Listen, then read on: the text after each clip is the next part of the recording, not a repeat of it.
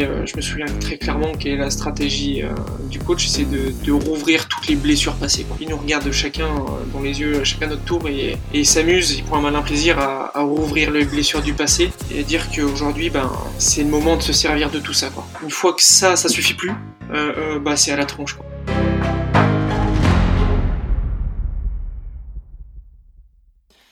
Salut Pierre, comment ça va? Salut Loïc, bah écoute, ça va, ça va plutôt bien, ouais. Je te remercie de ton invitation euh, sur ce podcast déjà. eh bah écoute, avec grand plaisir. Bienvenue, euh, bienvenue sur les frappés. Je suis très heureux de t'accueillir euh, aujourd'hui. T'es notre, euh, alors t'es pas notre premier euh, participant au jeu, mais tu es notre tout premier champion olympique. Donc pour celles et ceux qui ne te connaîtraient pas, champion olympique à Rio en aviron. Tu vas nous en dire plus. Donc je suis voilà très heureux de t'accueillir euh, euh, pour qu'on puisse échanger bah, sur évidemment le parcours sportif, mais plus que le parcours sportif, euh, qui est Pierre le bonhomme? Il y a, y, a, y, a, plus que ça. sur ton site, t'en parles bien, j'ai trouvé ça intéressant.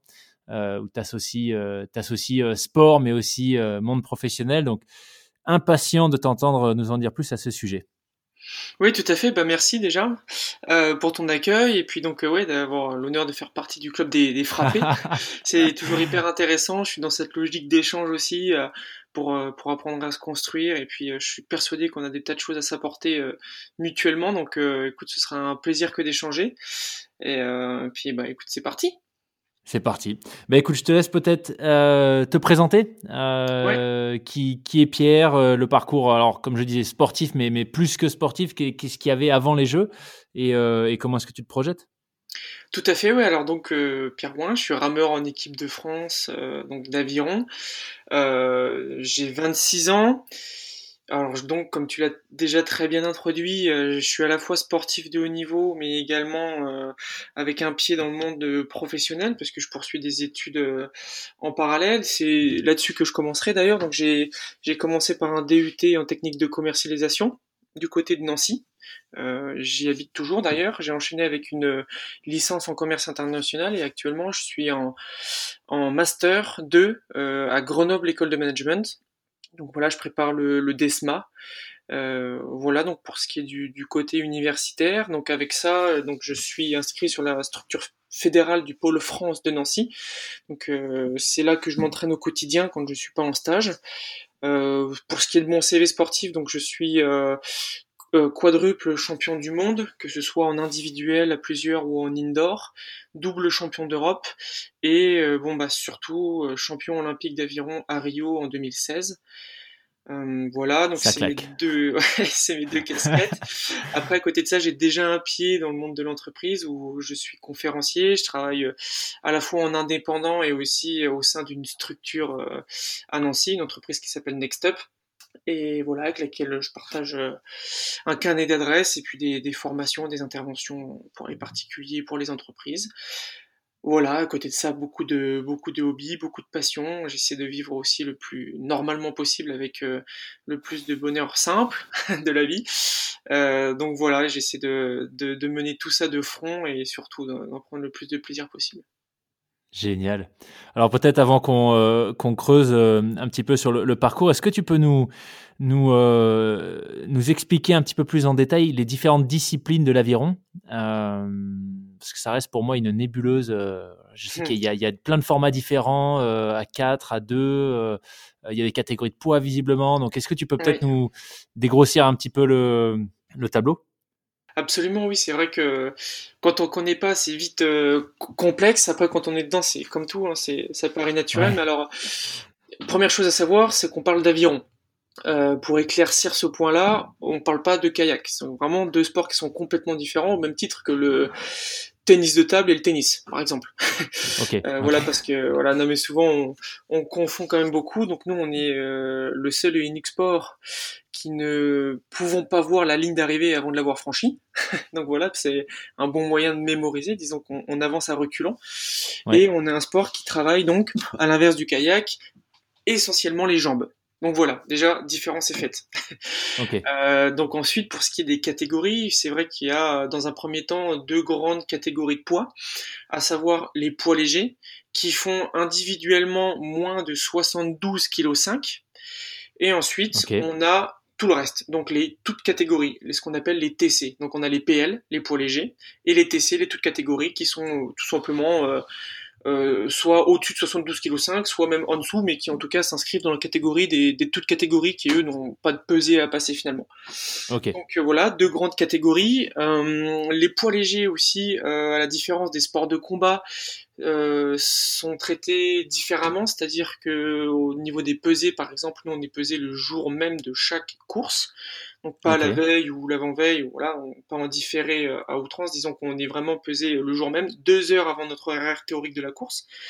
Donc ce qui nous oblige à vraiment vraiment bien être au poids le jour J et surtout euh, ce qui nous oblige à, à pas pouvoir jouer sur euh, la déshydratation, déshydratation ou autre, parce que ça pourrait être assez dangereux.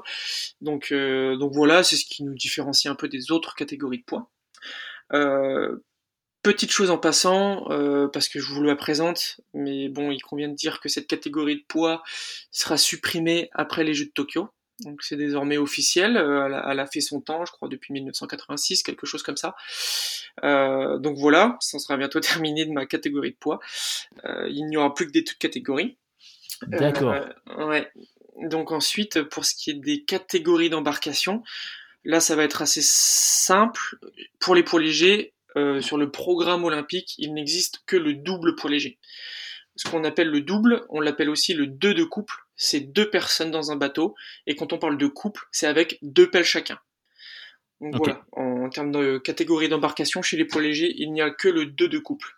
Donc c'est la catégorie forcément dans laquelle euh, je me spécialise pour participer au jeu. Et ensuite, donc, euh, plus largement, chez les toutes catégories, au programme des Jeux Olympiques est inscrit le skiff. Donc ça c'est l'individuel, une personne tout seul dans un bateau. Ensuite donc on a le 2 de couple, comme le 2 de couple poids léger mais chez les poids lourds, donc deux personnes avec deux pelles chacun. Ensuite on a le 2 sans barreur, donc c'est deux personnes, mais cette fois avec une seule pelle chacun, des pelles qui sont un peu plus grandes.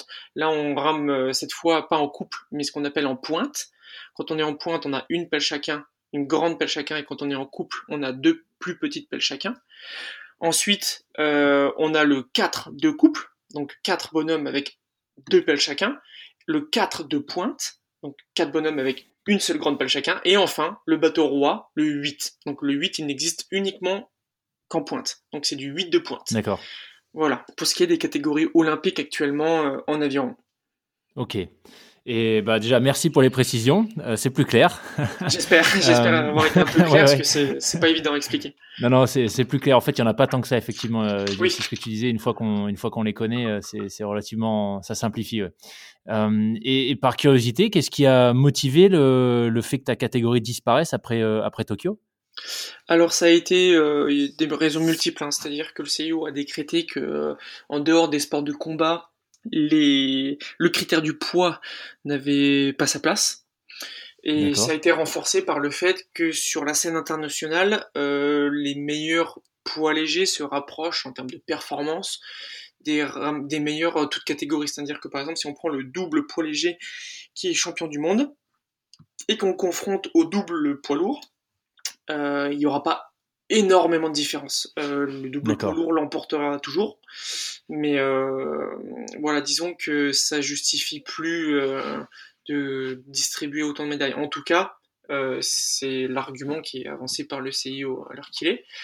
Et ensuite, il y a la volonté donc de, remanier un petit peu le finalement le, schéma des disciplines, le programme olympique, pour laisser plus de place à des sports différents, euh, donc qui soient euh, atypiques, euh, qui soient autres finalement. donc on supprime des catégories comme ça. Dans certains sports, on n'est pas les seuls. Hein.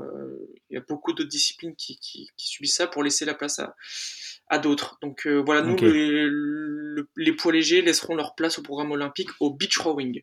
Donc ça restera toujours l'aviron, mais c'est de l'aviron de mer. Ok, ah, c'est marrant ça. Donc vous savez déjà quelle catégorie euh, va faire son entrée à la place de, euh, de, celle, de celle, que vous occupez. Ah, c'est cool. Mm, c'est intéressant parce que j'ai changé avec euh, Alexia Fancelli dans un épisode précédent et elle, elle est, bah, c'est la seule femme en équipe de France de kite foil. Euh, et elle nous expliquait que justement euh, la discipline arrive. Euh, c'est maintenant une discipline olympique, donc euh, elle nous a pas dit par contre qui, enfin quelle autre discipline elle allait, elle allait remplacer, mais c'est intéressant. Ouais. et, et, toi, en termes de, de poids, qu'est-ce que ça va changer pour toi? Alors, pour moi, sur le papier, ça va changer le fait que je vais pouvoir euh, monter naturellement, parce que c'est vrai que je fais un régime pour être, pour être au poids. Je fais partie de ces poids légers qui doivent faire un régime. Euh, et malgré tout, je fais partie de ces poids légers qui vont pas prendre 10 kilos. Donc, euh, du coup, je serai un peu en balotage, entre guillemets. Mais voilà, il y a des chances, disons que je ne voudrais pas spoiler, mais il y a des chances que cette décision ne m'affecte pas euh, particulièrement, dans le sens où euh, je réfléchis à, l'orientation que je vais donner à ma carrière euh, suite à, suite à ces jeux. Ok, ok. Cool, bah, c'est intéressant de voir qu'il y, y, a du remaniement en cours dans les différentes catégories et c'est ouais, c'est marrant cette histoire de remplacement. J'avais, jamais, euh, j'avais jamais. Ouais, ouais voilà, euh, disons qu'il y a un certain nombre de disciplines, il y a des quotas à respecter. Donc quand on en enlève une, c'est pour en rajouter une autre. Donc euh, voilà, il faut, il faut que ça rentre dans les cases. Il faut qu'en termes de, de nombre d'athlètes, de parité, de nombre de disciplines, il faut que tout soit, tout soit nickel. Donc voilà, c'est un, parfait équilibre en, permanence que le CIO essaie de, de conserver. Top. Mm. Alors, si on, si on revient peut-être sur le, ton parcours, euh, avant, la, avant la médaille olympique, euh, qu'est-ce qu'il y avait Qu'est-ce qui t'a amené dans l'univers de l'aviron euh, Et peut-être plus spécifiquement sur, sur le haut niveau, comment est-ce que ça s'est passé toute cette évolution? Alors oui, si on remonte à ce qui m'a amené à l'aviron, c'est vrai qu'on remonte bien avant le titre olympique. Donc là, on, remonte en, 2005, quand le bonhomme il a 11 ans. Euh, je me mets à l'aviron tout simplement parce que euh, bah, j'ai fait pas mal de sport avant ça, et puis euh, je m'éclatais, mais je m'épanouissais pas des masses. Et puis il y avait euh, surtout un critère euh, qui était assez embêtant pour mes parents, c'était le fait de toujours devoir euh, se déplacer, venir me chercher. Tout ça, c'était assez compliqué en termes de timing, d'emploi du temps, et c'était une charge. On était trois enfants, donc jamais très, jamais très simple finalement en termes d'organisation. Et c'était quoi comme sport par lesquels tu avais commencé? Alors j'ai fait de la natation, j'ai fait du foot, j'ai fait de l'athlétisme et j'ai fait du ping-pong. Ah ouais, ok. Donc, euh, Voilà. et euh, donc voilà, ce qui fait que qu'on était un peu embêté par les déplacements et en fait, ben il y avait un club d'aviron, en fait tout simplement au, bout de ma rue, hein, à 300-400 mètres. Et euh, mon frère, lui, s'y était mis parce qu'il avait besoin, il avait quelques difficultés entre guillemets de, de, concentration, tout ça. Et puis euh, bon, on s'était dit euh, que, enfin mes parents s'étaient dit que ça pouvait lui faire du bien. Et lui, s'y était mis donc avant moi. Mon grand frère euh, est né de, de 4 années euh, et s'y est mis avant moi. Et puis lui, bah ça a été, ça a été top. C'est-à-dire qu'il s'est fait un groupe de, de potes qu'il a toujours aujourd'hui. il a vécu des années formidables. Et puis surtout en termes de performance, ça marchait plutôt bien pour lui aussi parce que, bah parce que chez les catégories jeunes, il remportait pas mal de courses. Et puis cette fameuse année 2000 où il devient euh, champion de France chez les minimes, euh, ce qui pour moi est un peu un déclic parce que jusque maintenant je l'enviais déjà d'avoir un, bon groupe de potes et puis d'aller s'éclater euh, tous les mercredis, samedis, dimanches au club d'aviron avec ses copains, mais en plus de ça, il, revenait avec des médailles, des coupes à la maison, et puis il rendait un peu fier les parents. Donc ça me donnait envie. C'est aussi comme ça que mon frère est devenu mon modèle. Donc euh, dès que j'ai eu l'âge de, de, mettre un pied au club, euh, je m'y suis inscrit en fait en, en 2005 parce qu'il faut attendre. Finalement, on peut pas commencer euh, trop tôt parce que on dépend de certains réglages. Hein. On est on rentre dans des bateaux dans lesquels il y a des installations et on peut pas ramer tant qu'on n'est pas entre guillemets suffisamment développé au niveau des membres. Donc on va dire que j'avais atteint bateaux pour les Pardon, excuse-moi, les, bateaux pour les, catégories minimes sont, ont les mêmes dimensions que euh, ceux des JO, euh, enfin celui que tu avais à Rio par exemple? Bah voilà, dans l'idée, oui, genre, oui, oui, oui, ça a la ah même dimension. Alors après, ce qu'on ce qu'on fait, c'est qu'on on peut régler le cale-pied, donc les chaussures qui sont à l'intérieur, on peut les rapprocher. Enfin, voilà, on peut vraiment faire ramer des petites personnes. Hein. Mais, la coque reste. Euh, euh, voilà, il faut quand même attendre. Euh, j'ai dû attendre, je sais pas, de, faire par exemple 1m50. Voilà. D'accord. donc c'est pas quelque chose qu'on peut commencer comme le tennis de table ou autre. Quoique pour le tennis de table, il faut attendre d'être plus haut que la table quand même. Mais voilà, tu vois, c'est exactement le même genre de contrainte. Donc voilà, j'ai commencé dès, que j'ai pu en 2005. Et puis j'y ai trouvé tout de suite la même chose que mon frère, hein, c'est-à-dire un groupe de potes. Et puis, euh, puis cette espèce d'addiction finalement qui faisait que je m'y sentais bien, que c'était mon moment d'évasion, que j'étais pas loin de la maison, donc euh, j'y allais tout seul, j'avais mon indépendance. Et puis vite assez rapidement, je me suis pris au jeu et et puis et puis voilà, les premières compétitions sont arrivées quelques années après seulement parce que j'étais pas encore en âge d'en faire. Mmh c'est venu assez rapidement et ça a commencé par, si je peux me permettre, beaucoup de branler. j'ai vraiment pas gagné des courses tout de suite, et, mais en revanche, j'ai toujours eu, enfin dès le début, cette volonté de, par contre, de, de, progresser pour un jour faire partie de ces jeunes que je voyais gagner, quoi. Donc voilà, ça a payé plutôt sur le tard. C'est, enfin, c'est assez paradoxal de dire ça, hein, parce que euh, j'ai été performant au niveau olympique assez tôt. Hein. Enfin voilà, je suis le plus jeune euh, champion olympique de l'histoire de l'aviron français. Mais en même temps, dans les catégories jeunes jeunes, euh, je faisais pas partie de ceux qui étaient sur les podiums nationaux non plus. Donc euh, voilà, on va dire qu'à haut niveau, j'ai été précoce, mais en revanche sur les catégories jeunes, j'ai eu un peu plus de mal à, à éclore. Mais alors, parce que si, tu peux peut-être nous éclairer là-dessus, j'ai vu, à moins si je me suis pas trompé, tu étais, champion du monde U23 à 17 ans, non? Euh, non, pas à 17 ans, mais euh, du coup en 2013 euh, à 19 ans. Ouais. À 19, ok, ok, ouais, ok. Ah, et, et, ça, et ça, c'est pas forcément un âge. Ouais, remarque 23, ouais. Donc, ça arrive qu'il y ait des performances avant 19 ans à ce niveau-là déjà? Non, mais alors en fait, on est sur des catégories d'âge donc euh, assez connues, minime, cadet, euh, junior. Et en fait, l'équipe de France commence à partir de junior, donc euh, l'année de nos 17-18 ans. Donc moi, en j'ai été en équipe de France dès la première année où ça a été possible de l'être. Donc ça, par contre, c'était assez précoce. on va dire que j'ai vraiment éclos à ce moment-là, à 16-17 ans. Et, euh, et, donc à 17 ans, j'intègre l'équipe de France. Euh, à 18 ans, dans ma deuxième année junior et ma dernière année junior, je suis toujours en équipe de France. Et c'est vraiment lors de ma première année senior. Donc euh, dès qu'on a 18 ans, euh, l'année de nos 19 ans, on passe chez les seniors. Mais on a d'abord euh, 4 années chez les moins de 23 euh, à faire. Donc où il y a entre guillemets un peu moins de niveau que chez les élites. Ça permet de... Bah, c'est un peu la catégorie espoir chez les seniors. voilà. C'est les, les, moins de 23, les espoirs, l'équipe de France B, enfin voilà, il y a différentes nominations. et donc, oui, dès ma première année senior, par contre, je décrochais le titre de vice-champion du monde en double poids léger. Euh, et ça, oui, voilà, c'était assez précoce pour le coup euh, d'être dans une discipline olympique euh, vice-champion du monde dès sa première année senior, même chez les moins de 23. Et alors, si tu regardes, euh, si tu, si tu, si tu reviens un petit peu en arrière, que tu regardes tout le, tout, tout ce chemin, on va dire cette première étape, tu disais que tu n'as pas eu beaucoup forcément de, succès, en tout cas au début. Euh, la question que je me pose, parce que j'entends souvent ça, euh, enfin, ça arrive régulièrement que des, champions olympiques ou des athlètes de, de, haut niveau expliquent qu'ils avaient un rêve. Tu vois, à 8 ans, ils se voyaient déjà champion olympique. J'ai entendu un podcast une fois avec, je crois que c'était Sébastien Kiné, qui est champion, champion du monde d'Ironman. Euh, de triathlon format Ironman et il disait à 8 ans, il, voilà, il voulait être champion olympique. Et, du coup, je me pose la question, qu'est-ce qui fait que ça, t'as gardé la motivation euh, Tu disais que tu voulais continuer à progresser, devenir meilleur. Tu avais déjà un objectif euh, clair d'été 11, 12, 13 ans? Ou c'est venu, c'est venu un peu plus tard? Alors, je vais peut-être casser un mythe, mais euh, j'ai vraiment voulu devenir champion olympique que, très tard, et j'ai réalisé seulement que je pouvais le faire au dernier moment.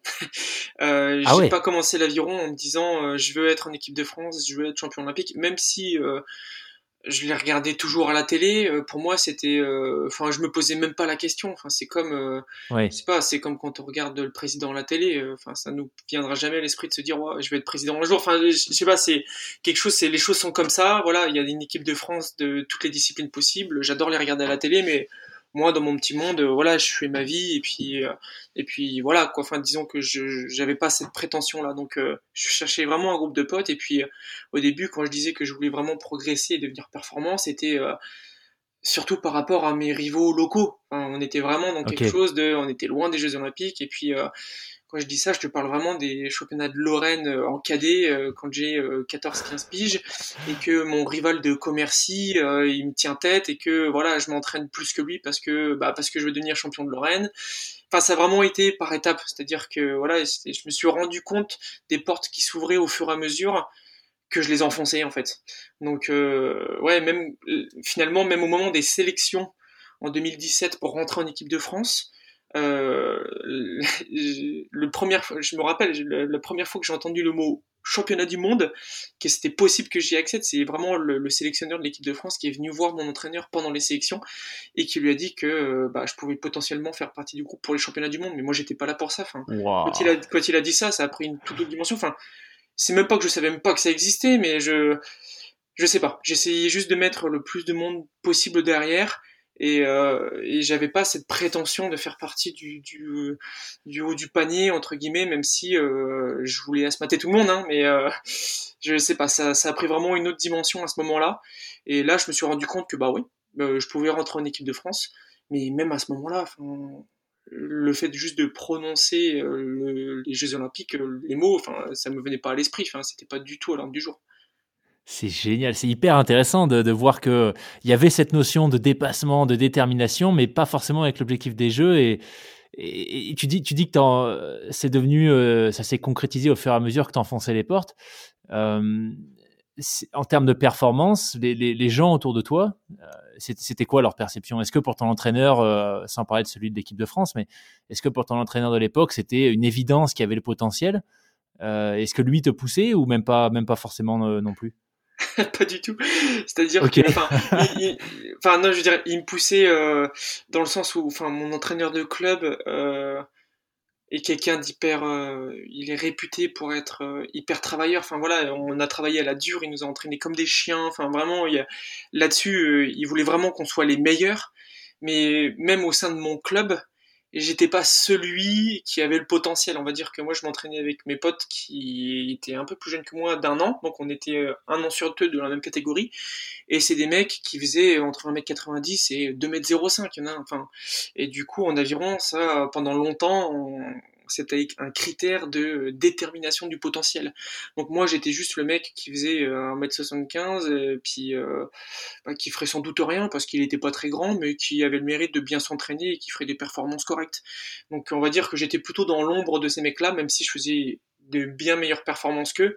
Eux, c'était euh, c'était des mecs qui allaient forcément éclore un jour, quoi. Donc du coup, non, non, j'ai pas, enfin, en tout cas, jusqu'à ce que j'arrive euh, en senior, euh, on m'a jamais dit que j'avais le potentiel pour pour faire ce que j'ai fait. Tu dirais que c'est quoi qui a fait la différence pour toi aujourd'hui? Le travail.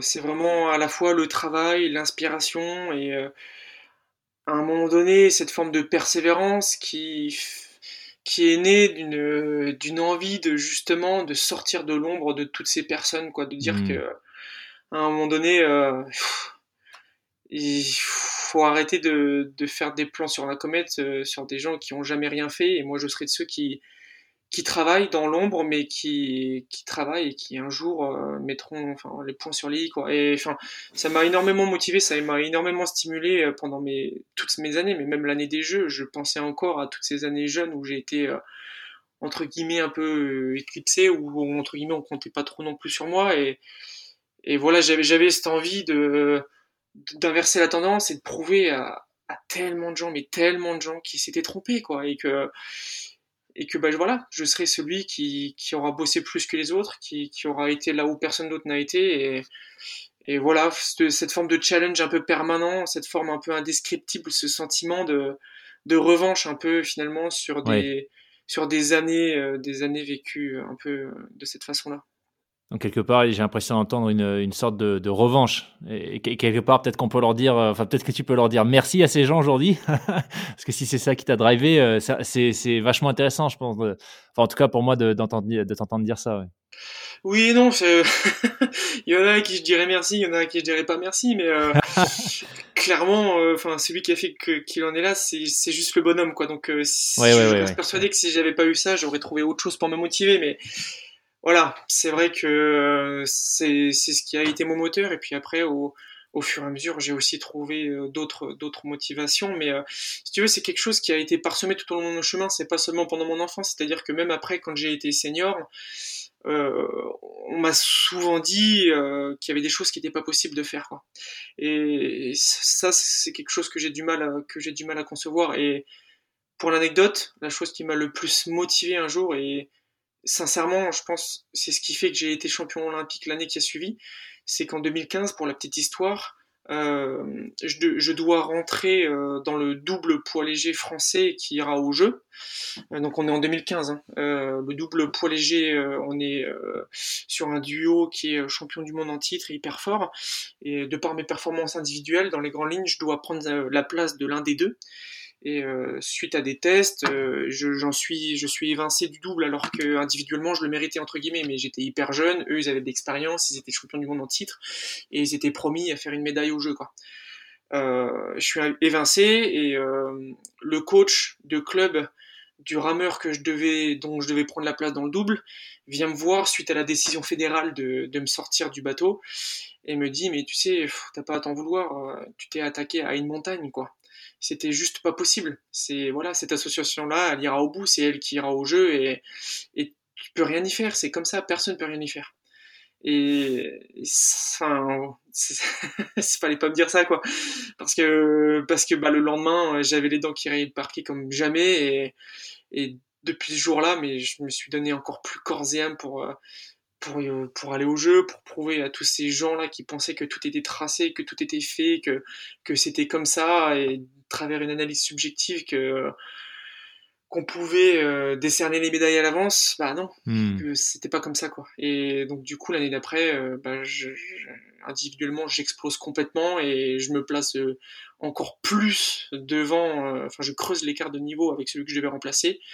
J'arrive à faire ma place et, et on est champion olympique l'année qui suit avec, euh, avec son collègue. Donc euh, voilà. Qu'est-ce qui s'est passé intérieurement euh, quand, quand tu as eu cette conversation avec le, coach de, de, celui que tu as, fini par remplacer?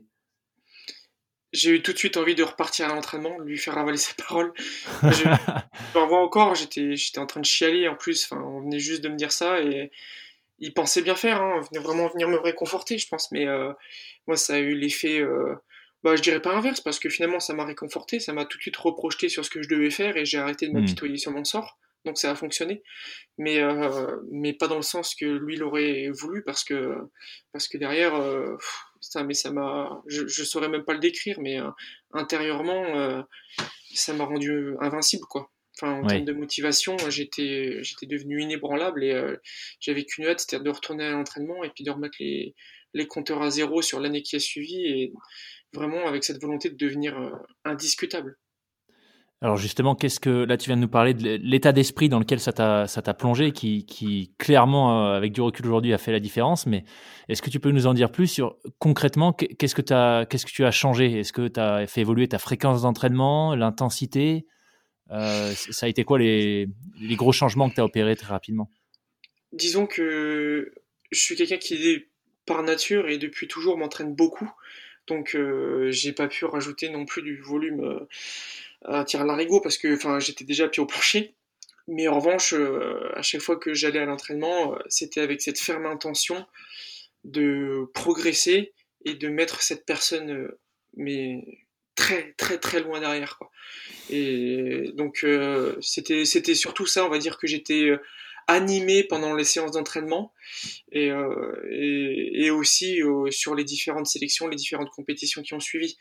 Mais euh, en termes de volume d'entraînement, oui, je me suis entraîné un peu plus, comme je le faisais à l'époque, à ce moment-là où je m'entraînais chaque fois un peu plus d'année en année, forcément. Mais voilà, c'était surtout l'état d'esprit qui a changé et, et la niaque qui a été encore plus, encore plus prédominante tous les jours à l'entraînement. Est-ce que tu as un, chiffre à partager sur, euh, pour, qu'on puisse un peu euh, se rendre compte euh, de, des progrès que tu as fait entre ces deux années Je sais pas, est-ce que vous mesurez la, puissance sur les coups de. Les, coups de je sais plus du coup, est-ce qu'on peut dire pagaie ou c'est pour le kayak les pagaies Coup d'aviron, non. Coup d'aviron. Donc ouais, comment est-ce que est-ce que tu mesures du coup la performance Est-ce que c'est juste le chrono ou il y a d'autres indicateurs que tu as vu évoluer? Alors on a, on a pas mal d'indicateurs de manière bête et méchante, chaque année, par exemple, on, passe un test VO2 max.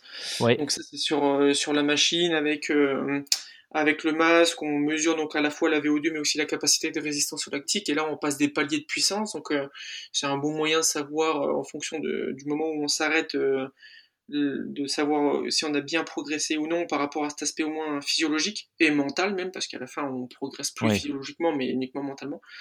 Après on a aussi chaque année nos sélections individuelles en bateau au mois d'avril, donc ce qu'on appelle nos championnats de France bateau court, où là on est tous en individuel, en skiff et où on se compare les uns aux autres, donc ça c'est un, un, bon indicateur.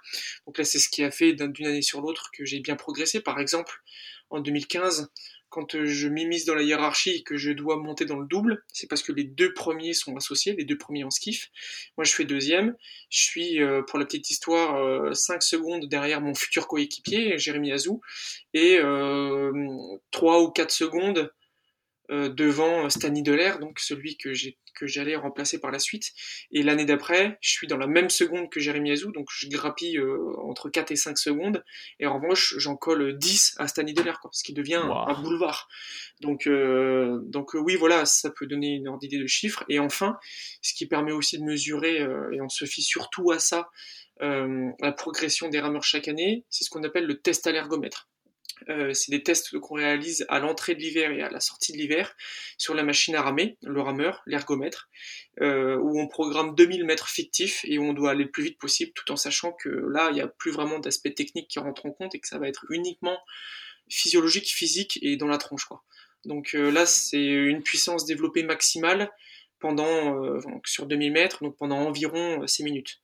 Donc euh, oui, ça c'est un bon facteur euh, quand on parle de, progression. On regarde euh, hmm. chaque année la progression sur le test ergo et là ça, cause. Et, la différence du coup entre les, deux années pour ton test ergo à toi, ça a été de, combien?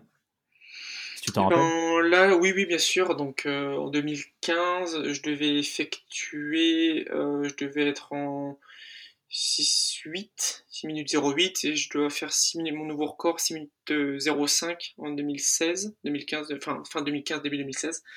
Donc euh, oui, c'est assez significatif parce que 3 secondes à ce niveau-là, sachant que j'étais déjà le deuxième meilleur euh, temps réalisé à l'ergomètre euh, derrière Jérémy Azou, oui, c'était assez significatif pour le coup. Waouh. Ok.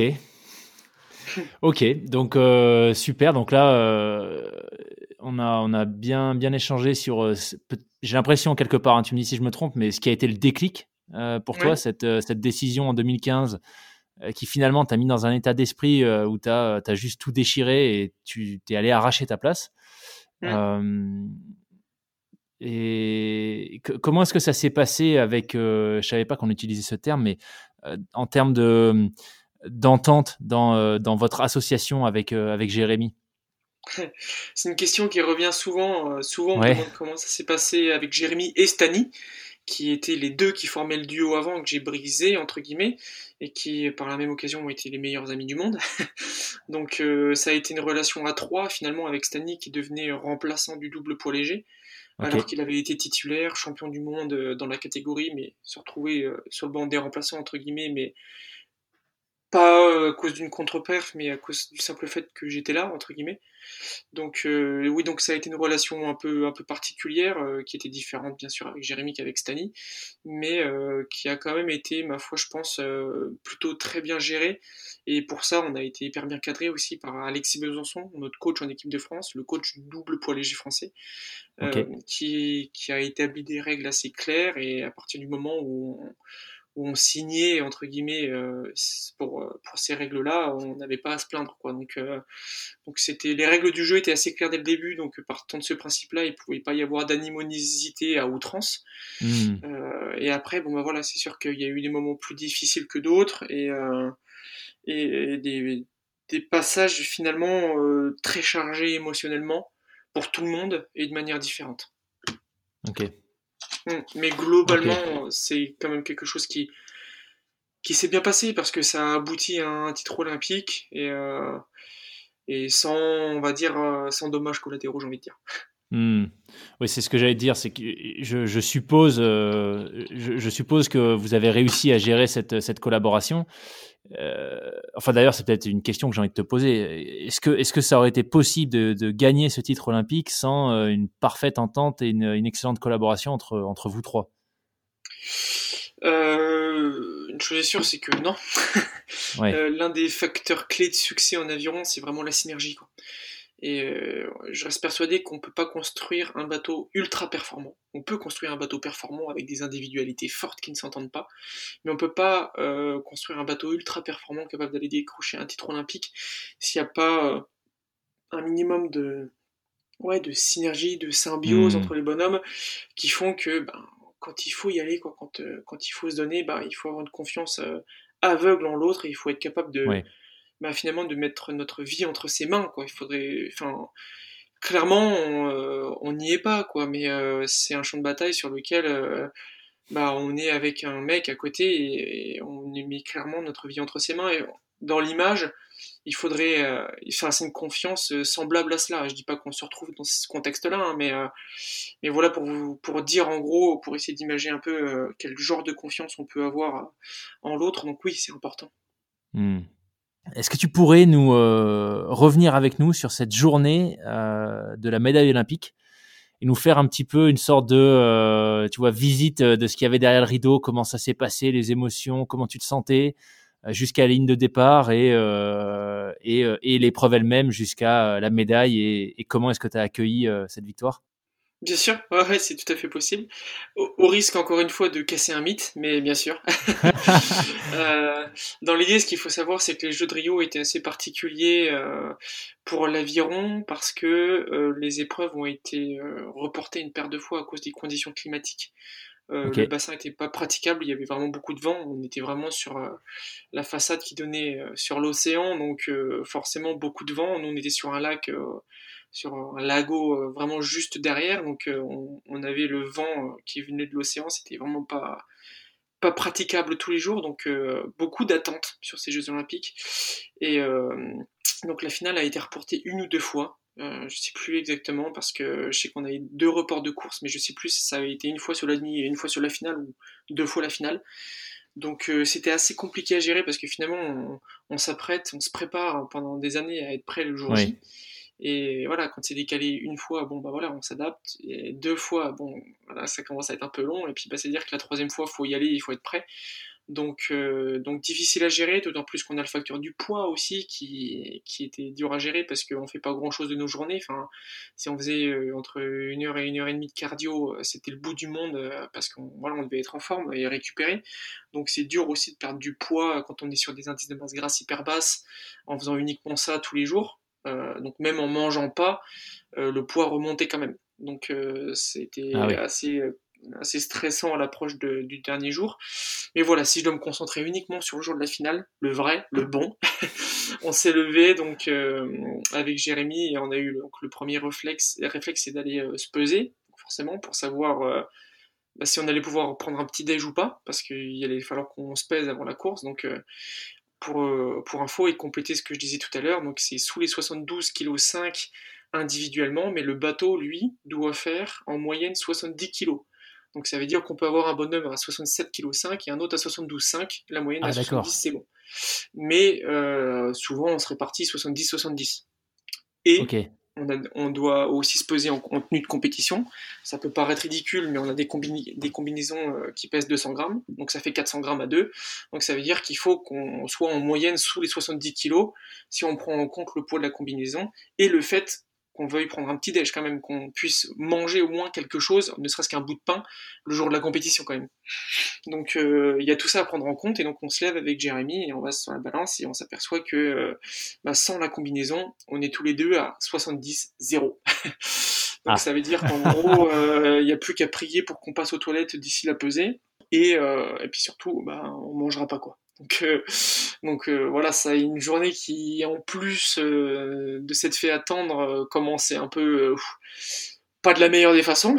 donc, donc voilà, bon, c'est pas grave, il faut faire avec, c'est le jour de la finale des jeux. Bon, on va pas s'arrêter à ce détail-là, et puis de toute façon, ça fait deux mois qu'on mange plus rien, donc on n'a plus vraiment faim, on s'est habitué.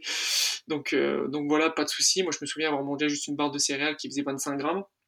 Euh, donc voilà, on, a après on a pris le bus, euh, on a pris le bus pour aller euh, du village olympique au site de la compétition.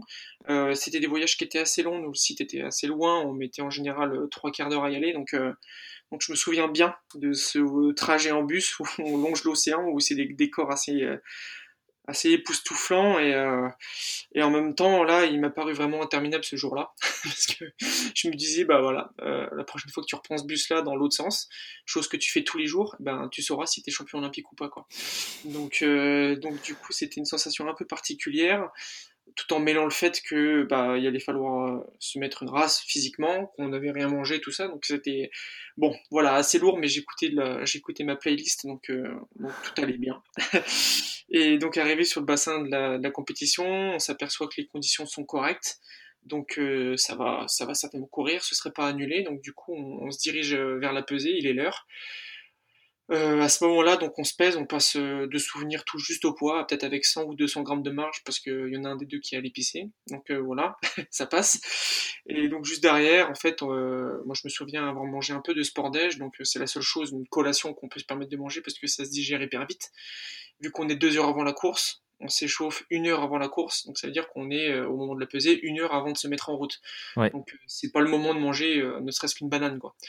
Donc voilà, l'idée c'est de manger un peu de poudre avec de l'eau. Donc c'est ce que j'ai fait. Jérémy avait dû aussi emporter quelque chose, peut-être des biscottes ou quelque chose comme ça. Il était pas trop sport mais il avait dû ouais manger des biscottes, quelque chose comme ça histoire de se contenter quand même. Et, et donc ensuite on a attendu souvent donc on a un temps d'attente donc entre la pesée et le début de l'échauffement, un temps d'une heure où on se pose au bassin, on s'est pesé, on mange un petit bout et on attend, on attend l'échauffement. Et donc là, on était euh, dans la salle où sont rediffusées les courses devant l'écran. Et puis bon, on regardait les courses qui avaient déjà commencé, quoi. Il y avait des courses avant nous, donc euh, on se mettait un peu dans l'ambiance comme ça. Ambiance très très silencieuse, très calme, parce que tous ceux qui sont autour de nous, forcément, euh, ont une finale ce jour-là. Il y a, hmm. c'est plus les tours éliminatoires, donc il c'était que des jours réservés au final A. Donc tous les gens qui étaient autour de nous, finalement, étaient en train de vivre le jour de meilleur jour de leur vie quoi en théorie donc euh, quelque chose d'assez pesant. Euh, je me souviens quand pour la petite anecdote d'avoir des chinois qui sont pointés à côté de nous et qui ont mangé des nems en sortant de la pesée parce que eux sortaient de la pesée et ils se sont pas fait chier ils ont bouffé des nems. Tu vois, au niveau processus de digestion euh, on n'était pas tout à fait sur le même sur le même principe quoi. Nous nous n'avons déjà pas mangé une banane alors voilà. Mais bon voilà écoute c'est un choix euh, donc je me souviens très bien de ça, ça m'avait choqué. Et ensuite, donc c'est assez arrivé, enfin c'est vite, assez vite arrivé lors de, l'échauffement. Et, euh, et, là, je me souviens que il y a eu un, un, une éclaircie, euh, enfin il pleuvait jusque là, il y a eu une éclaircie euh, qui m'a fait dire ouais c'est nickel quoi. Le bassin était était franchement pas trop mal, une petite risée de vent, mais bon voilà je me suis dit ça va le faire et donc on est parti à l'échauffement assez vaillant en termes de de, de, vêtements. Et je me souviens qu'au bout de 10 minutes d'échauffement, on est censé s'échauffer environ une demi-heure. Euh, à ce moment-là, il est tombé une, des halbardes, mais un truc de ouf. Et je me suis retrouvé complètement trempé. Et je me rappelle qu'on a embarqué sur l'eau euh, complètement trempé avec la visière et tout, obligé de, bah, de, de s'être changé, tout ça. Donc euh, oui, je me, je me souviens très bien de ça. Et en même temps, euh, ça avait calmé le vent. Donc euh, du coup, on se retrouvait, comme on dit, un petite pluie à bas grand vent. Donc on s'est retrouvé euh, à devoir embarquer sur un billard, quoi. Parce qu'on appelle nous un billard avant hmm. vraiment une flaque d'huile, quoi. Donc ça, c'était cool. Mais donc voilà, l'échauffement se déroule sans encombre, mis à part ça. Et puis, à vrai dire, je me souviens que des brides de, du discours de l'entraîneur juste avant de nous faire embarquer. Euh, mais je me souviens, je me souviens de l'essentiel. Je me souviens que à ce moment-là, on a eu une demi-heure de la course, c'est le moment d'embarquer, et euh, je me souviens très clairement quelle est la stratégie euh, du coach, c'est de, de, rouvrir toutes les blessures passées. Quoi. Donc il nous connaît très bien, il nous connaît sur le bout des doigts, il sait qu'on a eu des parcours différents, et il nous regarde chacun dans les yeux, chacun notre tour, et, et s'amuse, il prend un malin plaisir à, à rouvrir les blessures du passé et à dire qu'aujourd'hui, ben c'est le moment de se servir de tout ça, quoi. Et, euh, et ça marche plutôt bien quand on, embarque sur l'eau euh, avec tout ça en tête, mais en même temps, euh, voilà, et c'est pour ça que je disais tout à l'heure qu'on c'était au risque de casser un mythe. Le sportif de haut niveau, il a beau, je parle pour moi, hein, mais je pense qu'on peut, on n'est pas loin de pouvoir faire une généralité. Il a beau se préparer toute sa vie pour un événement, euh, disons que le jour où il faut y aller, où il est dans le cadre de la compétition et tout est fait pour que voilà, ce soit aujourd'hui, et eh ben tu sais pas pourquoi il, a tout sauf envie d'être là quoi.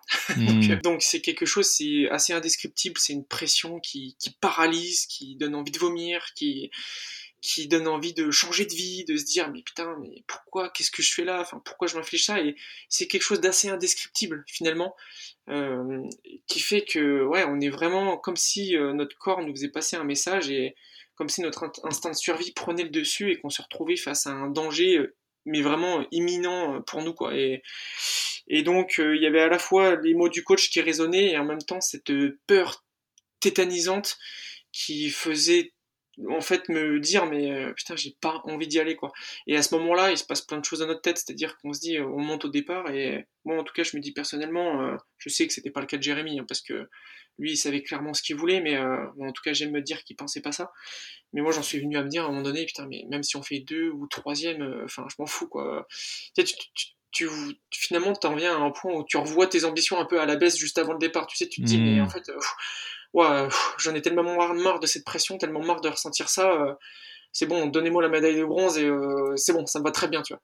Et, ça, c'est assez dur à gérer. Finalement, je pense que ça a été pour moi le plus gros défi parce qu'il y avait énormément de pression à gérer notamment de par le fait que j'avais pris la place au dernier moment d'un binôme qui fonctionnait très bien, donc que je pouvais pas faire autre chose que gagner. Donc il y avait une pression qui était vraiment supplémentaire. Et donc voilà, je, me dis vraiment ça euh, jusqu'au montant au départ, même si euh, heureusement euh, je me concentre aussi techniquement et ça fait passer les coups. Ça fait passer les coups, je me concentre techniquement à être avec Jérémy. je fais aussi une espèce de scan corporel pour savoir si je suis en forme, si, si tout est vraiment optimisé, si je vais pouvoir donner le meilleur de moi-même. Donc ça fait passer un peu le temps. Et puis, euh, et puis donc après, voilà, on est assez rapidement dans les starts. Et là, c'est interminable. c'est clairement interminable. Ça a beau durer que deux ou trois minutes. Euh, c'est franchement, c'est, c'est les minutes les plus longues de ma vie. On a l'impression que ça dure deux heures. Le feu rouge est allumé et là, on est tous là, on poireaute et on se dit, mais est-ce qu'on va vraiment y aller? Est-ce qu'on va vraiment le faire? Et, et, je me souviens avoir regardé, euh, j'étais un petit coup d'œil en haut à gauche et en fait, on était au pied du Corcovado. Et, donc, ouais, je voyais euh, le Christ rédempteur qui avait un œil sur nous. Et, c'est une image qui m'a marqué parce que putain, je me dis, mais waouh, là, t'as, enfin, t'es à Rio de Janeiro, t'as toutes les caméras du monde entier qui sont braquées sur toi, t'es au pied du Corcovado, t'es, t'es en train de préparer à courir une finale olympique, c'est un truc de malade quoi. Et c'est ça qui m'a vraiment mis dedans entre guillemets quoi. Ça, ça m'a fait réaliser et sur les premiers coups de pelle euh, de la course, j'ai réussi à me mettre dedans tout de suite physiquement mais euh, j'ai eu quand même une sensation particulière tout au long de la course finalement où euh, une fois arrivé à la mi-course au 1000 mètres j'étais il y avait toujours une partie de moi un peu tétanisée. Et je me revois à me dire en fait on n'avait pas encore fait le trou sur nos concurrents c'était hyper serré.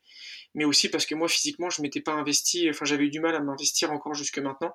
J'étais encore un peu paralysé et je me vois passer la mi-course en me disant mais waouh là faut y aller con. Enfin partir de enfin là c'est bon c'est parti on est à la mi-course euh, enfin c'est déjà presque fini il y a force de bouger et pas être spectateur quoi. Et voilà, j'ai vraiment, je me souviens vraiment d'avoir passé cette mi-course sans aucune douleur, comme si j'avais été spectateur jusqu'à ce moment-là. Et après, de se mettre en route. Mais bon, voilà, c'est qu'une impression. Évidemment que j'étais quand même engagé à 100%, mais il y avait cette, cette sensation finalement, euh, ces pensées un peu parasites qui me hmm. donnaient l'impression d'être en deçà de ce que je pouvais donner et d'être un peu spectateur quoi. C'est assez particulier à décrire, je sais pas si je le fais bien, mais bon voilà. et puis ensuite, bah, le reste de la course passe très vite parce que Jérémy euh, place une attaque euh, gigantesque après la mi-course, donc moi je m'accroche à mes pelles pour le suivre. Là, on fait le trou, et à partir du moment où on a plus d'un bateau d'avance sur tout le monde, je me dis juste que là maintenant il, faut tenir, et c'est qu'une question de une ou deux minutes à serrer les dents pour une gloire euh, éternelle, hein, entre guillemets, quoi. Donc euh, là, il y a qu'à ce moment-là où on se met vraiment dedans et on se dit putain, on, va vraiment le faire. Euh, et, donc du coup, là, je m'accroche vraiment, et quand Jérémy, lui, cale un petit peu, parce qu'il avait tellement donné, nous avait tellement offert une avance considérable, cale un tout petit peu sur les 200 derniers mètres, euh, là, moi, je suis vraiment dedans. Enfin, pour le coup, je me suis vraiment mis dedans et, et sur les 200 derniers mètres, je serre les pelles et je pousse aussi fort, euh, aussi fort que ma connerie, quoi. et du coup, c'est assez inépuisable. Donc, euh, franchement, j'arrive vraiment à, à m'employer à ce moment-là et, c'est chaud parce que tous les bateaux nous remontent et Bon, pour les connaisseurs, ils savent que quand ça se finit, on gagne, mais à la photo finish. pour info, on gagne avec seulement 5 dixièmes d'avance sur les deuxièmes, donc on s'est fait remonter de folie à la fin. Mais voilà, on arrive à, conserver cette petite pointe de bateau d'avance qui nous permet d'être champion olympique.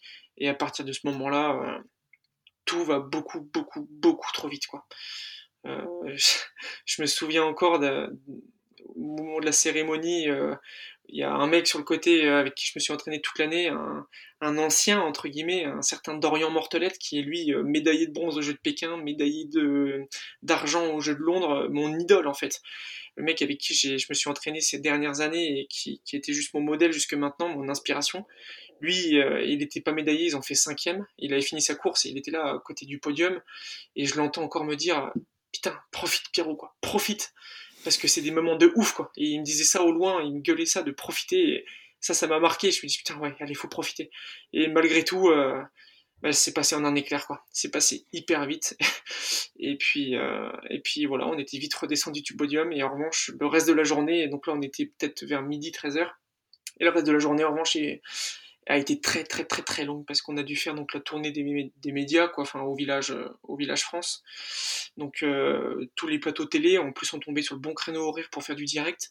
Donc on les a tous enchaînés et jusqu'à 1h du matin on, on a vraiment rien vu passer quoi. On a bouffé deux trois petits fours par-ci par-là alors qu'on n'avait rien mangé de la journée on a mangé deux trois petits fours entre entre euh, deux plateaux télé et c'est allé super vite et je me souviens que bah là je casse aussi un mythe euh, j'ai même pas fêté ma médaille quoi. enfin j'étais champion olympique et le soir il y avait une méga teuf au club France normal et bah c'est tous mes copains qui l'ont fêté pour moi parce que moi j'ai pris la dernière navette et la première que je pouvais prendre après toutes les sollicitations et euh, à 1h du mat 1h30 j'étais de retour au village olympique et et je dormais quoi.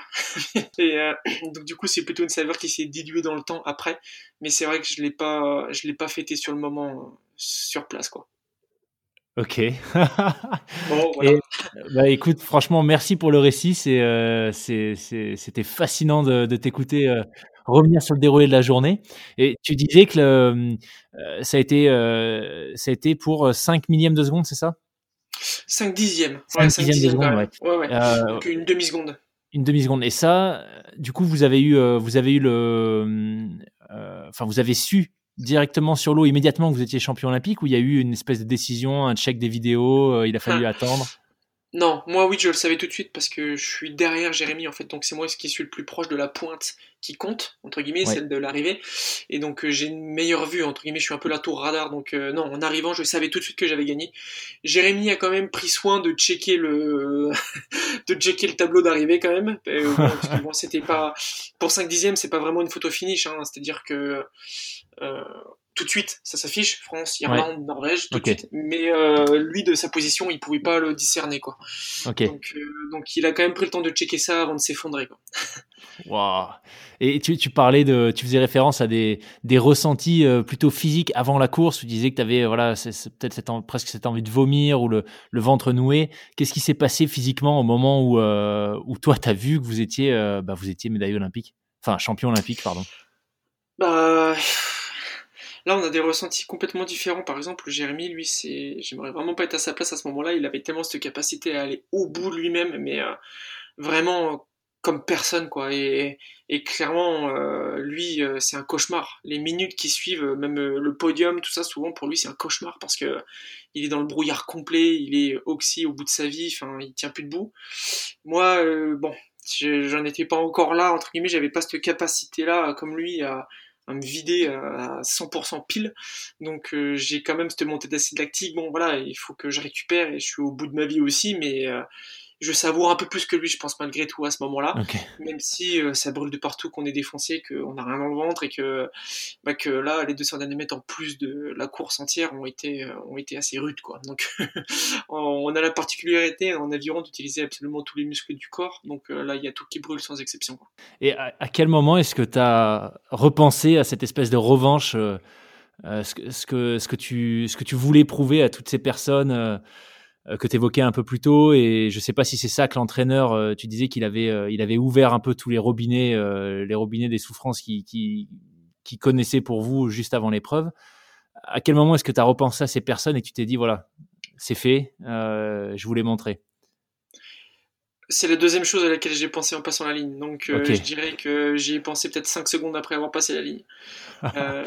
Ouais, donc euh, j'ai pensé assez, assez rapidement. C'est vraiment la deuxième chose à laquelle j'ai pensé dans mon esprit. Waouh. Ouais.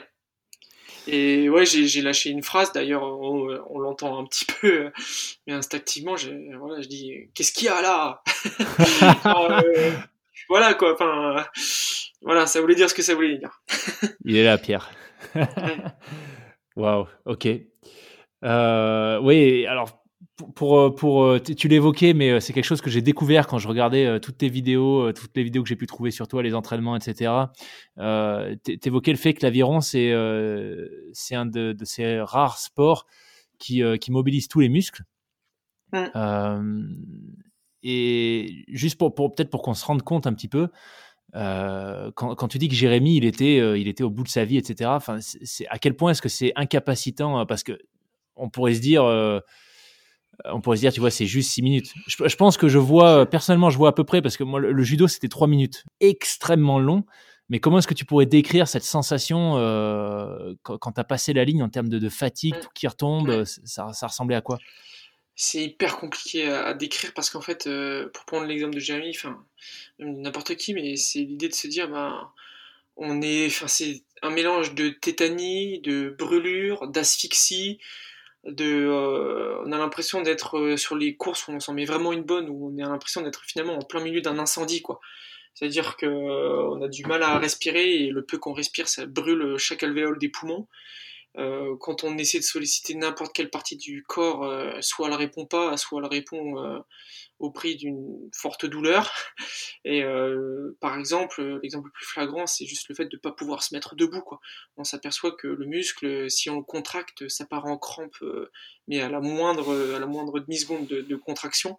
Et, et, je me souviens que on n'est pas sorti du bateau debout, enfin on est sorti du bateau en, en rampant littéralement. Quoi. Enfin, on, on n'a pas mis pied, le pied sur le ponton, on a mis les mains et on s'est roulé quoi.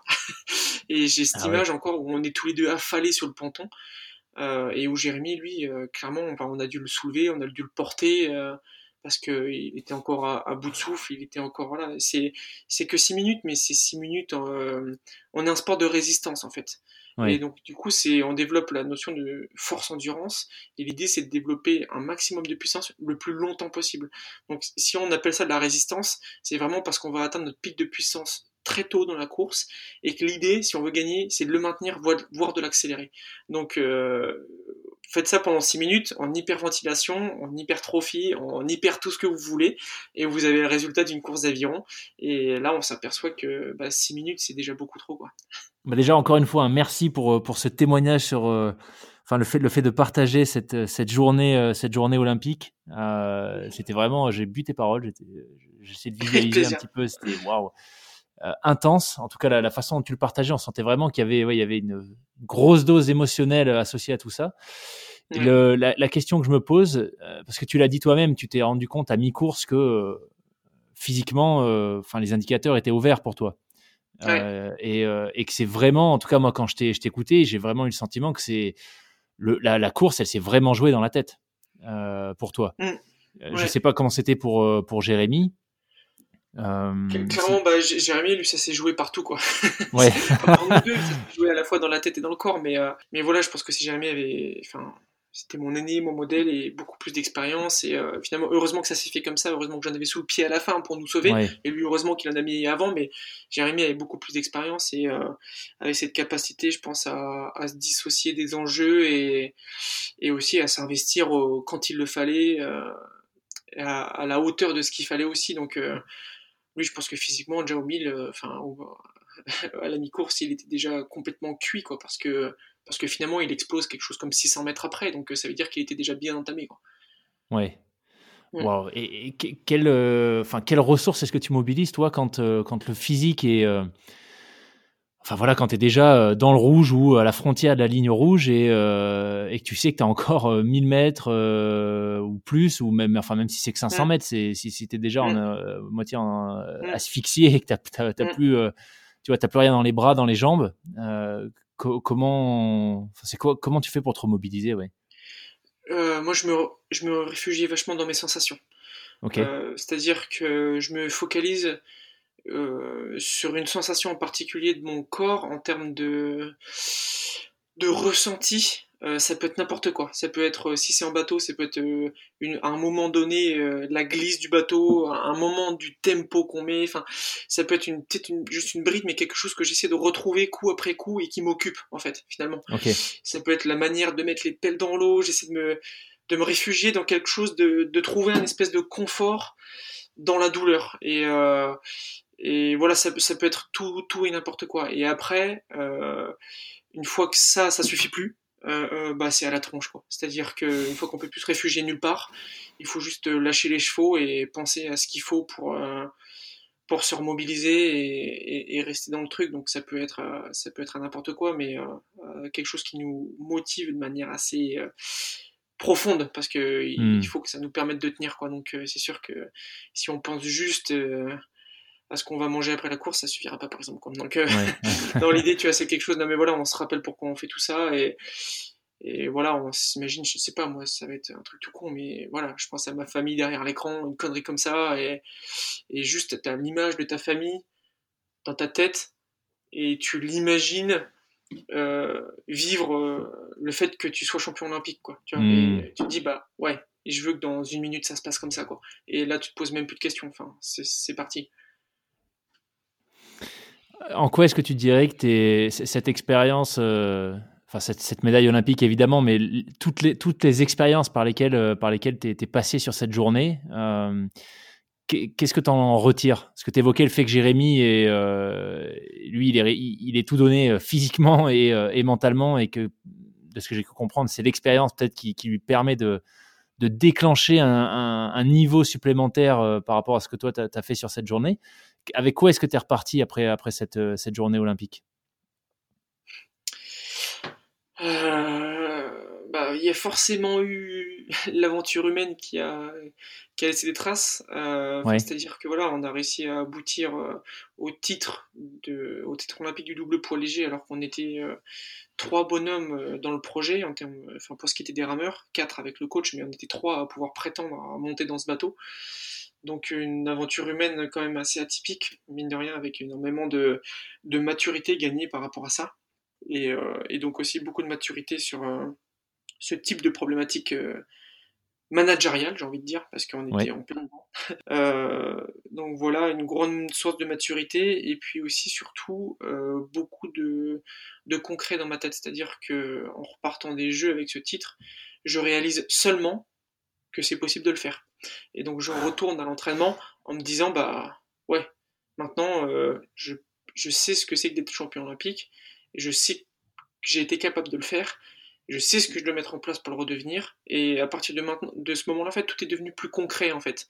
Je, j'avais l'impression de moins courir après une chimère, hmm. parce que euh, bah voilà, même le jour de la finale. Euh, voilà, personnellement, j'avais du mal à me dire, j'y croyais pas, enfin, ou alors je voulais pas y penser, mais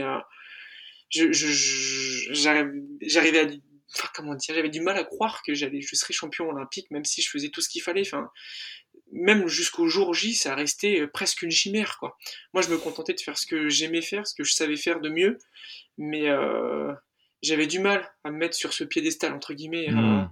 voilà, je sais pas, c'est un peu comme comme si tu gagnes au loto, quoi. Si tu gagnes sans pas de tu te dis bah putain, t'as du mal à réaliser, et puis t'y crois pas, et et puis tu gardes tes habitudes de tous les jours alors que enfin voilà c'est un peu pareil c'est se dit putain mais en fait je fais ce que je fais d'habitude euh, je le fais bien et et t'as du mal à y croire et donc du coup une fois que tu repars des Jeux Olympiques en étant champion olympique bah, tu dis bon voilà force est de constater que j'ai la médaille autour du cou et que maintenant ben je, je sais que c'est possible de le faire et c'est plus une chimère c'est concret quoi. Et en quoi est-ce que ça va changer la façon dont tu te prépares pour euh, Tokyo par rapport à la façon dont tu t'es préparé à, Rio? Pas grand chose finalement euh, pas, grand chose parce que euh, juste le fait de se dire à l'entraînement voilà que j'étais plus dans l'optique finalement après les jeux de me dire fais du mieux que tu peux et tu verras où ça te mène j'étais plus dans l'optique de me dire bah voilà euh, soit de nouveau champion olympique, soit champion du monde. Et entraîne-toi pour ça. Donc c'était deux motivations différentes. Je dis pas qu'il y en a une qui est mieux que l'autre.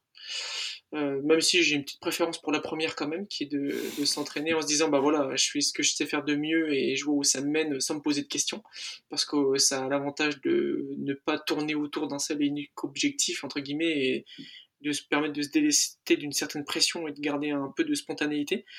Mais voilà, c'est l'optique quand même dans laquelle j'étais après les jeux. D'accord. Super. Bah écoute, merci, euh, merci beaucoup Pierre. On a fait un bon balayage sur la partie euh, sportive. Euh, la, question qui m'intéresse maintenant, c'est comment, qu'est-ce que tu qu'est-ce que t'emmènes de cette, de, tu vois, de cette dimension sportive? Qu'est-ce que t'emmènes aujourd'hui ou t'emmèneras demain pour tes prochaines aventures pro? En termes d'apprentissage Tu disais que tu travaillais, tes conférenciers, tu travailles avec une société Next Up qui fait entre autres du coaching de mémoire. Euh, oui, absolument. Qu'est-ce que tu dirais que le, voilà, toute cette expérience sportive et, euh, et ce titre olympique euh, te permettent, te permettent d'apporter? Bah, finalement, j'ai envie de, de, compléter ta question en disant il y a eu l'expérience sportive, le titre olympique, et à côté, il y a eu l'expérience humaine et les déboires aussi. C'est-à-dire que ce qui m'a le plus apporté et que je pourrais amener dans le monde professionnel aussi, c'est cette expérience humaine, finalement, comme je te disais, cette problématique managériale jusqu'au titre, et la problématique managériale aussi qui s'est posée derrière, parce que Jérémy a pris sa retraite assez tôt, en 2017, après un ultime titre de champion du monde ensemble, et que depuis 2017, euh, c'est tout l'inverse, quoi. C'est-à-dire qu'on est passé de champion olympique euh, à... Euh, 13e au championnat du monde. Euh, plus récemment, là, on sort la tête de l'eau 7e au championnat d'Europe, mais euh, l'idée de reconstruire un binôme euh, est assez compliquée sans lui. Donc, donc du coup, voilà, c'est tout ça qui, qui est mon formel bagage que je compte apporter aussi en entreprise. Et finalement, ce bagage, il est constitué de, de, de maintes et maintes euh, expériences euh, hmm. qui sont transposables finalement, que ce soit euh, bah, l'assiduité, la performance, l'expertise, la recherche du haut niveau, l'exigence, le fait de ne laisser aucun détail au hasard, d'optimiser absolument tous les paramètres qui sont à notre disposition, tout en faisant proche d'un, preuve d'un certain relâchement et d'un certain recul hein, malgré tout, sans être tête dans le guidon. Donc ça c'est quelque chose qui est, qui est propre au sport de très haut niveau, le fait de pouvoir mettre en place un programme de tenir, euh, voilà, de, poursuivre des objectifs qui, nous demandent de nous pousser forcément à un moment donné dans nos retranchements. Donc euh, ça, ça développe forcément des qualités qui sont intéressantes euh, dans un milieu professionnel où la concurrence est exacerbée. Et puis à côté de ça, il y a aussi donc ce que je te disais, toutes les aventures humaines que j'ai pu vivre et le fait de savoir qu'en termes d'intelligence émotionnelle, je vais me situer plutôt pas trop mal. C'est-à-dire que je vais avoir suffisamment de recul euh, pour aborder euh, tel ou tel type de, de personnes, de personnalités ou de situations avec des personnes, euh, de management, de poursuite d'objectifs. disons que c'est tellement large et varié que, que ça, ça, ça, ne peut pas ne pas être utile. Et, et donc, donc ouais, je suis persuadé que, et c'est ce que je fais aussi aujourd'hui en conférence, c'est-à-dire que je fais le lien justement entre ce monde du haut niveau et ce monde de l'entreprise. En tout cas, pardon, je rectifie pas le monde du haut niveau, mais le monde de l'aviron à haut niveau et le monde de l'entreprise, parce que tous les sports de haut niveau ne requièrent pas les mêmes qualités, ne requièrent pas aussi euh, les mêmes exigences entre guillemets dans, dans, les mêmes domaines. Donc hmm. c'est tous ne sont pas transposables au même titre à l'entreprise, mais en tout cas voilà pour ce qui est de l'aviron à haut niveau, je pense sincèrement que c'est difficilement possible de faire euh, plus transposable. Hmm. Et par curiosité, qu'est-ce qui t'a poussé à rejoindre les rangs de, de Grenoble École de Management? Ben, en fait, ça a été au début du bouche à oreille parce qu'il y a des rameurs qui l'avaient intégré, euh, donc des rameurs euh, à la fois du club de Grenoble et du pôle France de Lyon. Donc je n'avais déjà entendu parler comme ça parce que je voulais continuer mes études et puis c'est vrai que les coachs nous conseillent entre guillemets, ils savent ce qu'ils peuvent se faire. Donc euh, par le bouche à oreille, certains coachs m'avaient parlé de cette école en me disant que certains rameurs y étaient déjà. Et puis, et puis en fait, c'est eux finalement aussi qui ont eu un intérêt à ce que, à ce que je vienne. Donc il y a eu une démarche réciproque, j'ai envie de dire. Euh, et qui, qui, a fait que ça, ça, a fait pencher la balance. Et puis surtout, j'ai rencontré l'équipe pédagogique qui m'a vraiment donné aussi envie de, de m'inscrire dans cette aventure-là parce que ça me plaisait beaucoup. On était sur la même longueur d'onde. Il y avait entre guillemets une ambiance euh, qui me plaisait beaucoup, des valeurs aussi euh, qui me semblaient être les bonnes, en tout cas qui me correspondaient. Donc, donc voilà, je me suis dit à ce moment-là pourquoi pas. Et puis surtout, il m'offrait la chance d'être diplômé d'une des plus grandes écoles, entre guillemets, euh, de commerce dans le classement, alors que c'est quelque chose qui finalement euh, ne m'aurait jamais effleuré l'esprit en temps normal. Enfin, j'aurais jamais hmm. pensé euh, sortir d'une telle école un jour. Et c'est assez marrant parce que souvent les gens me demandent comment est-ce que tu arrives à rendre le sport compatible avec les études de, euh, les études. Euh, finalement, bah, moi je dis c'est pas que c'est compatible, c'est que dans mon cas ça a été complémentaire quoi. Et c'est que c'est le sport de haut niveau qui m'a permis d'intégrer ce genre d'établissement. Et c'est assez paradoxal quand on se dit mais c'est dur de lier les deux. Mais moi en fait les deux sont non seulement liés mais s'alimentent mutuellement quoi. Hmm. Et c'est ce qui est particulièrement intéressant dans mon parcours. Super. Et, si, tu devais euh, tu vois, faire, euh, faire l'analyse sur euh, ce, que, ce que tu trouvais dans, euh, dans le sport, alors dans l'aviron plus, plus spécifiquement, mais dans le sport de haut niveau, ce qui, quelque part, t'a animé pendant toutes ces années et continue de t'animer au moins jusqu'à jusqu'à Tokyo, et ce que tu cherches demain dans le cadre pro, tu dirais qu'il y, a quoi en commun? Le challenge. Le challenge. le challenge et cette, cette recherche de je saurais pas comment le décrire, je pense qu'il n'y a pas de mots qui existent encore, mais euh, cette espèce, tu sais, c'est cette, sensation de vouloir euh, performer dans un milieu où tu sais que tu peux avoir un impact sur absolument euh, tout et justement prendre plaisir à optimiser tous ces facteurs. C'est vraiment quelque chose qui, qui m'anime et j'aimerais me retrouver dans une situation professionnelle où il y a du challenge, où il y a de la compétition, où il y a de la concurrence, où il y a de l'enjeu, et quelque chose qui, qui, m'anime finalement et qui fait aussi à un moment donné me faire me, me retrouver face à moi-même et, euh, hmm. et devoir tirer mon épingle du jeu en fait. C'est vraiment cette idée-là, quoi, me retrouver face à, à, à, des défis à relever et ouais, vraiment c'est de tirer son épingle du jeu qui m'intéresse énormément. On en revient, j'ai l'impression, à cette notion de, de, dépassement de soi, encore une fois. Hein. Ouais, oui, il y a, y a de ça, oui, mm, bien sûr. Ok. Mm. Super. Écoute Pierre, c'était absolument fascinant de, de t'écouter, euh, nous partager tes expériences en aviron et, euh, ce qui se profile pour la suite.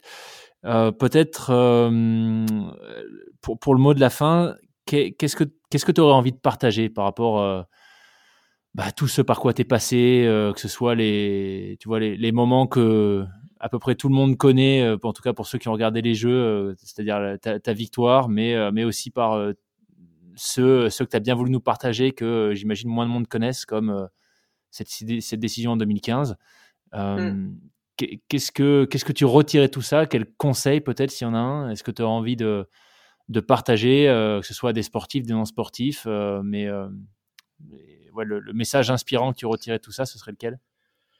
Bah, finalement, euh, ce que je retiens de tout ça et ce que j'aimerais que les gens euh, puissent appliquer entre guillemets après l'écoute, c'est vraiment juste de se dire que on aura tous des parcours qui sont différents, dans des domaines qui sont complètement différents.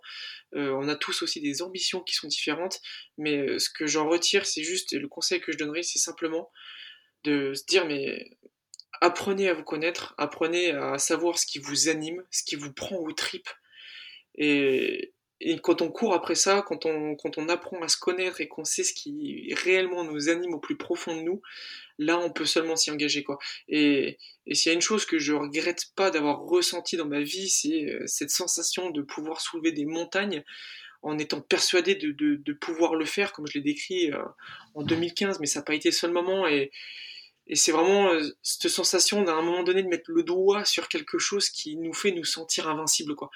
Et, ça, on peut tous le ressentir dans des, dans des domaines complètement différents, sans même vouloir performer. Hein mais juste trouver ce qui vous anime, trouver ce qui vous fait plaisir et ce qui vous permettra de, de vous y investir et euh, ce qui fait que vous verrez pas le temps passer aussi.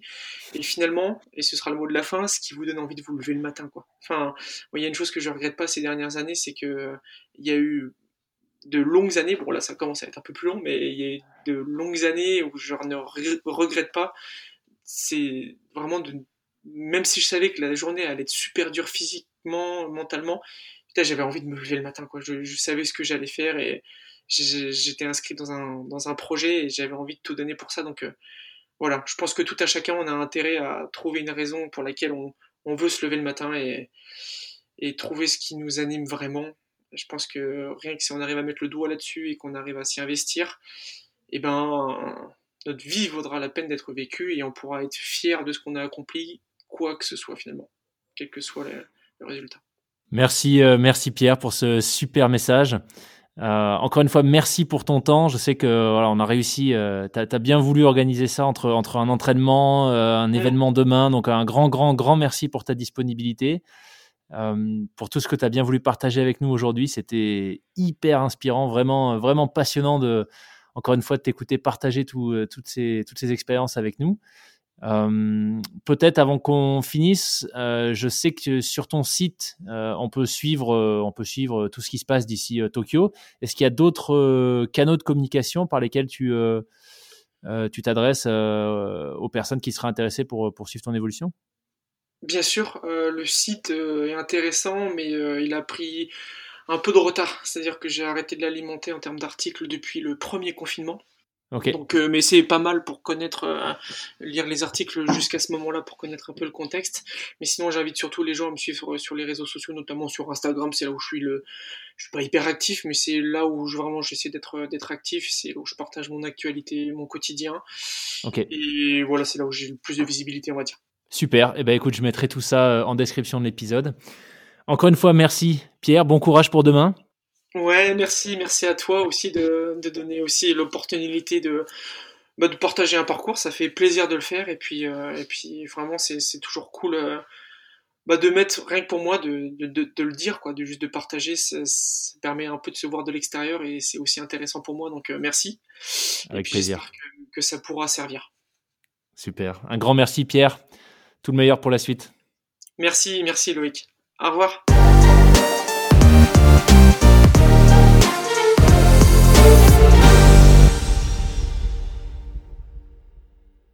Merci d'avoir écouté cet épisode du podcast Les Frapper jusqu'au bout. J'espère qu'il vous aura intéressé, même inspiré euh, pour vos différents projets, qu'ils soient pro ou perso. Je vous invite à nous faire parvenir vos commentaires, vos feedbacks, euh, vos suggestions d'invités également, directement par email à contact.lesfrapper.com. Et enfin, si vous souhaitez euh, nous soutenir dans cette aventure, euh, n'hésitez pas à nous laisser une note sur les différentes plateformes d'écoute euh, que vous utilisez, ainsi qu'un commentaire. Je vous dis à la semaine prochaine pour un nouvel épisode. Ciao